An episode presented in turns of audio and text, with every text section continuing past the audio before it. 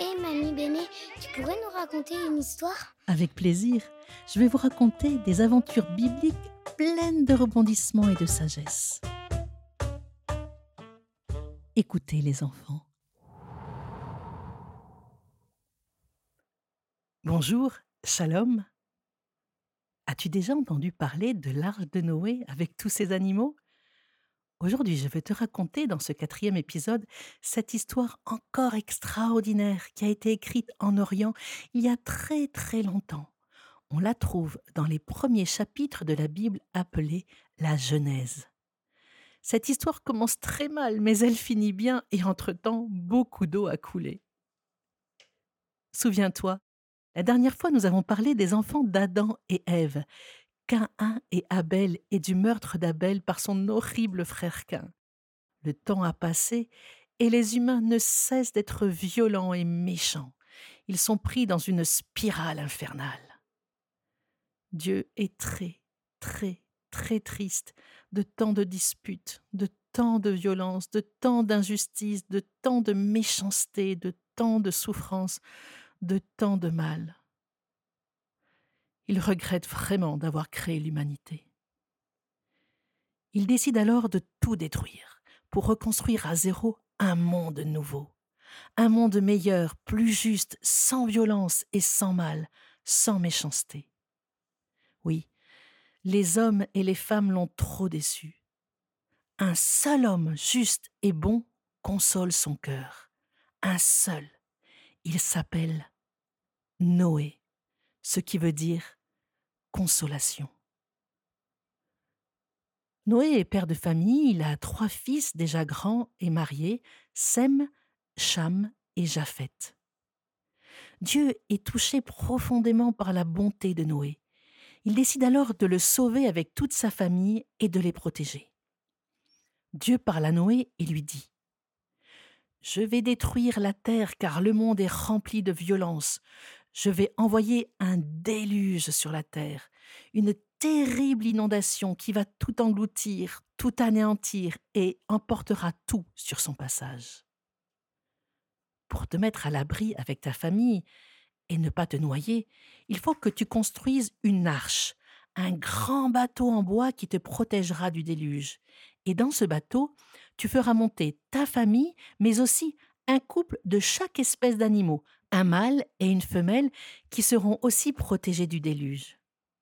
Tu vois, Dieu n'oublie pas les animaux qui sont aussi ses créatures bien-aimées. Noé se met alors à l'ouvrage avec énergie pour construire ce bateau que l'on appelle une arche, et il suit avec précision les plans que Dieu lui a donnés. Écoute bien. Le bateau doit faire 150 mètres de long, 25 mètres de large et 15 mètres de hauteur. Et le haut de l'arche est surmonté d'un toit avec une petite fenêtre en lucarne. Tu arrives à l'imaginer? L'arche doit être en cyprès, tu sais, ces arbres verts hauts et fins très élégants que l'on retrouve dans les pays ensoleillés comme en Provence. Et si l'arche est en cyprès, c'est parce que son bois résiste à l'humidité. On dit qu'il est imputrescible que ce bois ne peut pas pourrir. Et le bois de la charpente et de la coque de l'arche doivent être recouverts de goudron pour qu'il flotte et ne puisse pas couler, pour qu'il soit insubmersible. Encore deux mots amusants imputrescible qui ne pourrit pas et insubmersible qui ne coule pas. Quand enfin l'arche est prête, les animaux venus de tous les coins de la terre s'approchent du bateau pour y entrer en marchant, en rampant ou en volant. Imagine ce spectacle magnifique, des singes, des renards, des chevaux, des lapins, des autruches, des licornes. Ah non, j'ai oublié, ça n'existe pas les licornes. Soyons sérieux, reprenons l'histoire de l'arche de Noé. Quand tous les animaux ont trouvé leur place, Noé entre lui aussi avec sa famille et Dieu lui-même ferme la porte de l'arche. L'arche est comme un coffre bien fermé à double tour qui renferme un trésor inestimable. Ceux qui auront la chance extraordinaire d'être sauvés des eaux.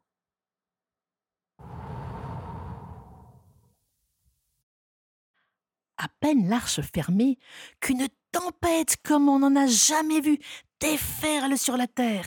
C'est un déluge qui emporte tout sur son passage. Humains, animaux et végétaux sont engloutis sous une immense étendue d'eau qui recouvre la planète entière.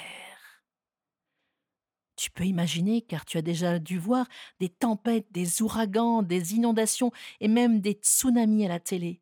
C'est épouvantable quand l'eau déferle. Rien ne peut l'arrêter. Et en quelques minutes, ça fait des dégâts énormes. Et dans l'histoire de Noé, cela dure pendant quarante jours et quarante nuits. Quarante jours et quarante nuits où l'eau se déchaîne avec furie et monte de sept mètres au-dessus des plus hautes montagnes. C'est comme si les portes du ciel s'étaient ouvertes. Seule résiste l'arche de Noé insubmersible, ballottée sur les vagues, flot contre flot, vent contre vent. Elle résiste quarante jours et quarante nuits qui semblent interminables. Puis enfin, la pluie s'arrête et un grand vent assèche peu à peu l'eau qui commence doucement, très très doucement à baisser.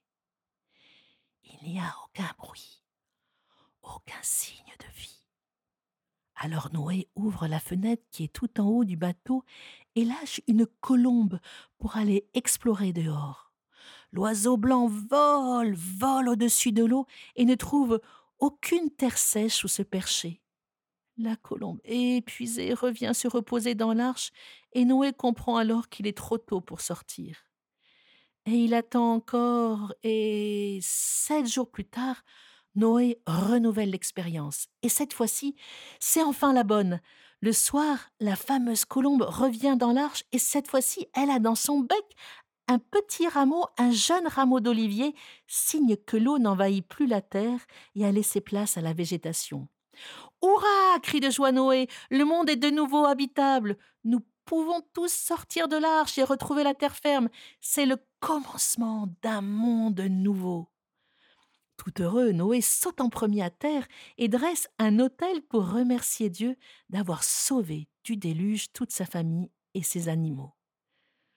Dieu les bénit tous et leur dit Multipliez-vous et répandez-vous en grand nombre sur la terre. Redonnez la vie. Puis Dieu très sérieux dit Je vous fais une promesse. Écoute bien la promesse de Dieu, c'est un moment très important. Je vous fais une promesse. Jamais, non plus jamais je ne détruirai la terre, car je vous aime immensément. Je vous laisse un signe de ma promesse, de mon alliance avec vous, de génération en génération. Sais-tu quel est le signe de cette alliance universelle entre Dieu et l'humanité? Un signe qui unit le ciel et la terre? Un signe très beau et lumineux? Un arc-en-ciel. Oui, comme un artiste, Dieu dessine un arc-en-ciel qui illumine le firmament.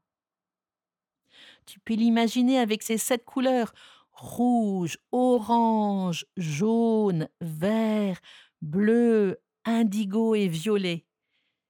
Et Dieu dit à Noé, Je vous confie ce monde, vous en êtes responsable, vous êtes ses gardiens. Tout heureux, Noé choisit de cultiver la terre et de planter des vignes afin de boire du bon vin.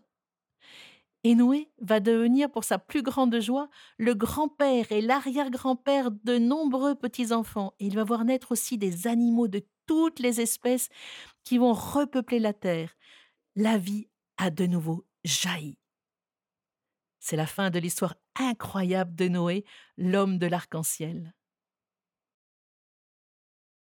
Tu sais, il n'y a pas que la Bible qui raconte des histoires de déluge, d'autres livres en parlent. Mais dans la Bible, l'histoire de Noé se termine par ce si bel arc-en-ciel, signe de l'amour fou de Dieu pour tous les hommes et toutes les femmes de tous les temps. Alors, vive l'arc-en-ciel et à la prochaine fois pour de nouvelles aventures bibliques. Oh là là, quelle histoire, Mamie Béné Vivement la prochaine